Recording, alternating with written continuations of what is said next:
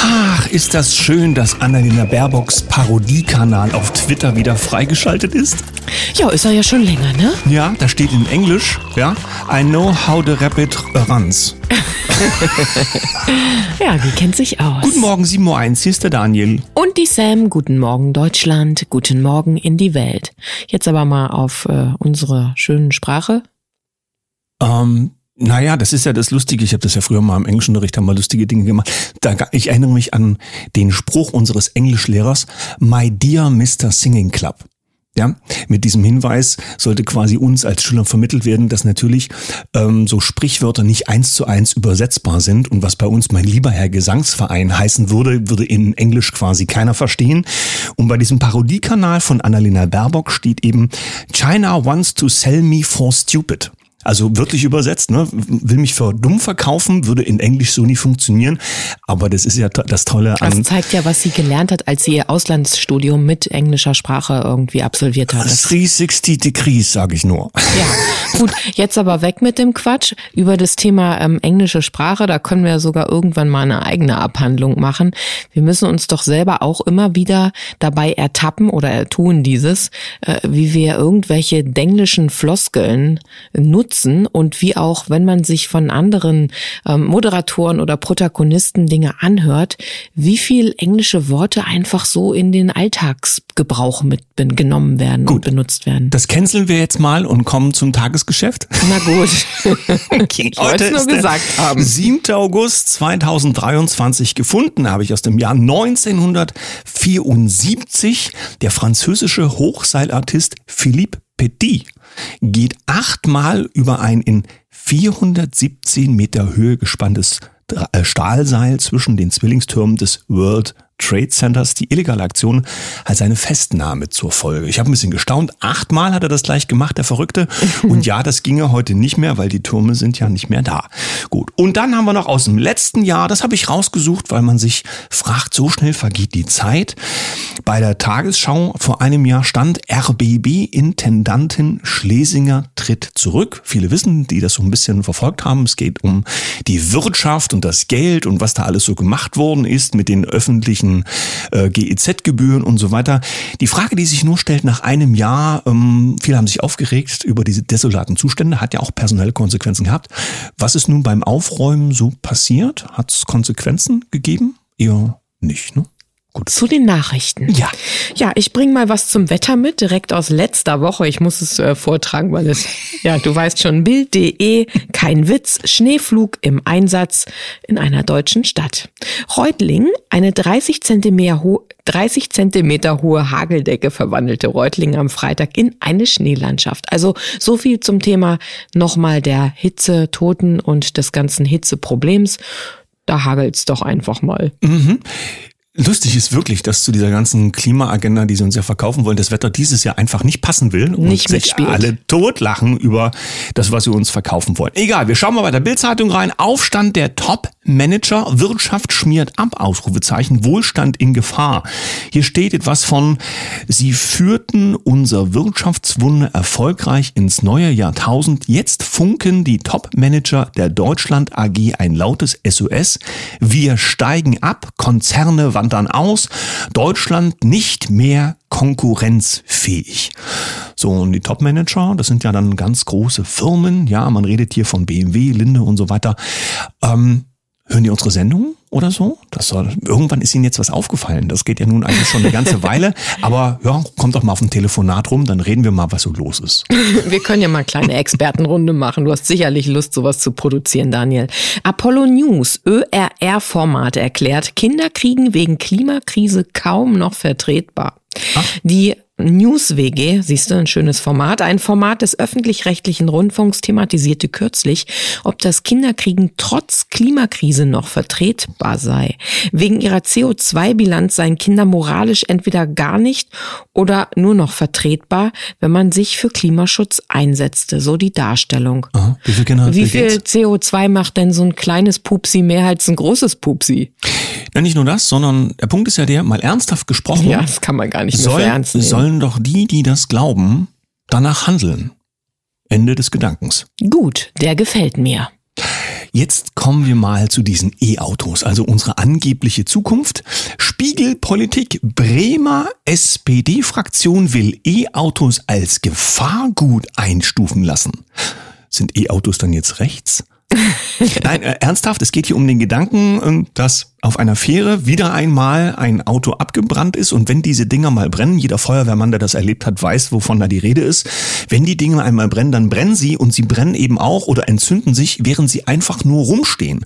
Unser mancher Zukunfts-Naturschutz-Fan, der so ein Ding in der Garage stehen hat, ist noch gar nicht auf den Gedanken gekommen, was passiert, wenn sich dieses Zukunftsfahrzeug mal spontan entzündet, was das so mit dem Haus macht und so weiter. Vor allen Dingen auch, welche Schadstoffe entstehen.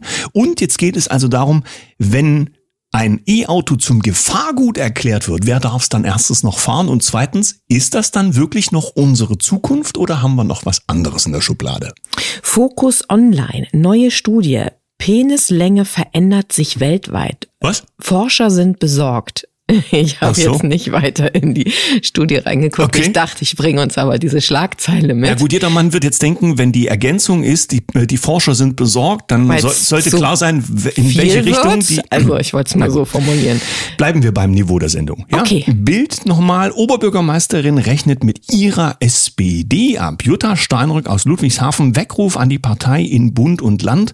Ich habe mal in den Artikel reingeguckt. Da steht, Zitat, meine SPD, wie ich sie vor fast 30 Jahren kennengelernt habe, hat alles bis zu den Menschen vor Ort gedacht. Zitat Ende. Naja, dann sage ich mal so, das kann schon mal sein, dass es jetzt daran krankt, dass der Oberchef das Wichtigste vergisst, oder?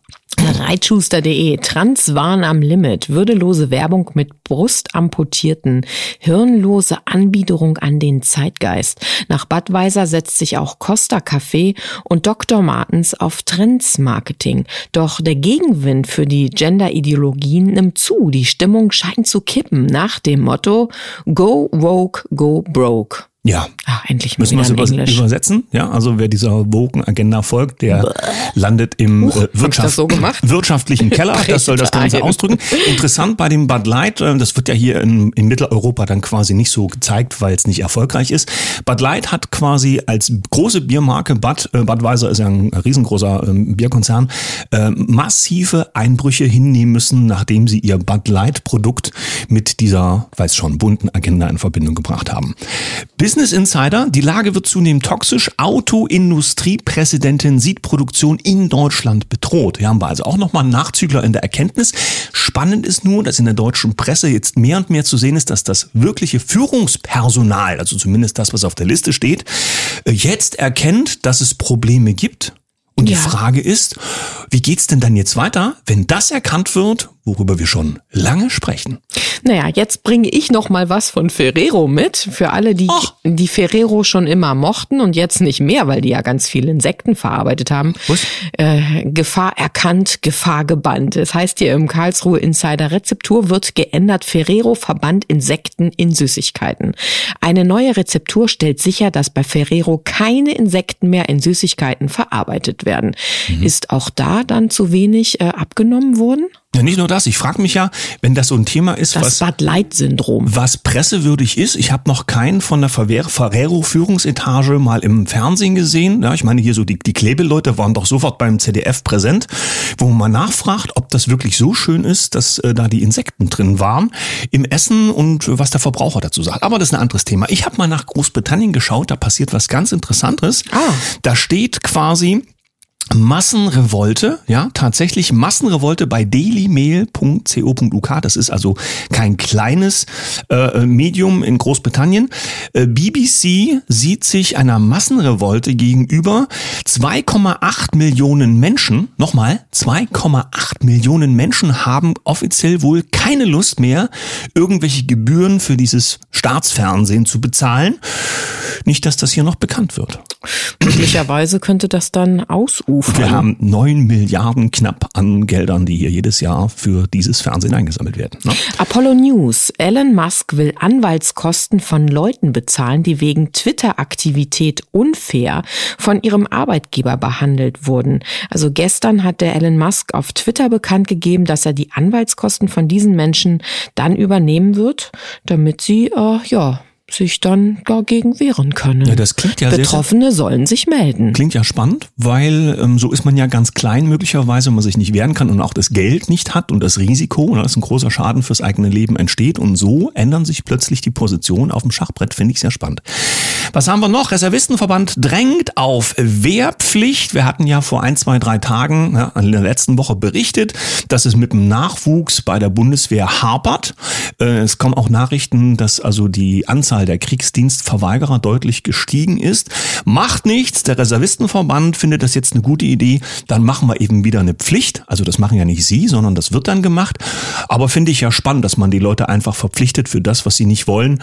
Das ist ja so ähnlich, wie wir quasi die Politik erleben, gerade insbesondere auch zum, zum Thema Energie. Hm? AD-Magazin Geisterstadt in China. Diese verlassenen Villen für Multimillionäre werden jetzt von Bauern besetzt. Schätzungsweise 65 Millionen Millionen Häuser in China stehen leer. In diese nie fertiggestellte Luxussiedlung im europäischen Stil sind jetzt Rinderherden eingezogen. Wo sind sie denn alle hin, die Reichen, die da einziehen sollten? Na, wenigstens gibt's dort nicht so viele Diskussionen über das CO2. Das wäre hier schon schlimm, wenn man über Rinder redet, dann wäre der Klimaschutz schon wieder dran und die CO2-Bilanz. Dort haben die Rinder wenigstens was ordentliches zu wohnen. Das stimmt. So, kommen wir mal zum zweiten Teil der Sendung. Was machen wir denn in dieser Woche? Na, wir haben doch gesagt, wir wollen Netzwerken. Dein Netzwerk, dein Potenzial. Unter dieser Überschrift läuft unsere Woche und natürlich haben wir auch geplant, den ein oder anderen dazu zu schalten. Und wir wollen zu diesem Thema in dieser Woche auch vermitteln, wie wichtig das ist, ein komplexes Netzwerk zu haben. Also möglichst viele Menschen, die für einen erreichbar sind, die alle unterschiedliche Fähigkeiten haben, sodass man in verschiedensten Lebenslagen und unter verschiedensten Aufgaben ja, irgendwo hineingreifen kann, wo Menschen sind, die einem helfen können. Und man natürlich aber, das ist dann die Aufgabe in einem solchen Netzwerk, auch selbst mit seinen Fähigkeiten für dieses Netzwerk zur Verfügung steht. Naja, und das Ganze eben nicht nur unter beruflichen äh, Gesichtspunkten, sondern gerade in Zeiten wie diesen unter den Gesichtspunkten von der kleinsten Zelle oder einer Gemeinschaft, einem Freundeskreis und dann darüber hinaus durchaus auch wachsend bis hin, dass man sich untereinander auch, naja, einen, einen, einen Marktplatz schafft, so in diese Richtung. Die Großen dieser Welt ja, sind eben auch große Netzwerker, Donald Trump zum Beispiel oder äh, ganz viele andere auch bekannte Gesichter. In diesen Kreisen wird der Wert oder die Fähigkeit des Geschäftsmanns gemessen an dem nominellen Wert seines Netzwerks. Es gibt also Institutionen, die auswerten, wem man da so alles so kennt und wer mit wem im Telefonbuch steht. Mit Was, manchen möchte man gar nicht im Telefonbuch sein. Ja, das mag sein, aber zumindest steht dann dahinter so, ne, welche Firmen oder welches Geldpotenzial dahinter, dahinter so ähm, zur Verfügung steht. Und daran wird gemessen, wie die Wertigkeit dieses Netzwerkes so ist. Und da kann man natürlich jetzt wieder drüber reden, ach und Geld und so weiter und die großen Leute.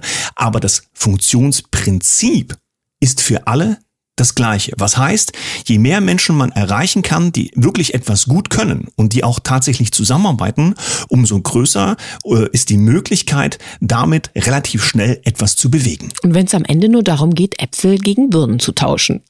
Schauen wir uns doch einfach mal an, tatsächlich, was es für wichtige Stichpunkte gibt, wenn man sagt, okay, ich bin jetzt noch nicht so der Netzwerker oder ähm, habe mich mit dem Thema noch nicht wirklich in Häkchen professionell befasst. Was gibt's da für Punkte, die wichtig sind, ähm, die man abarbeiten kann, ja, um es mal ein bisschen praktisch auch zu handhaben.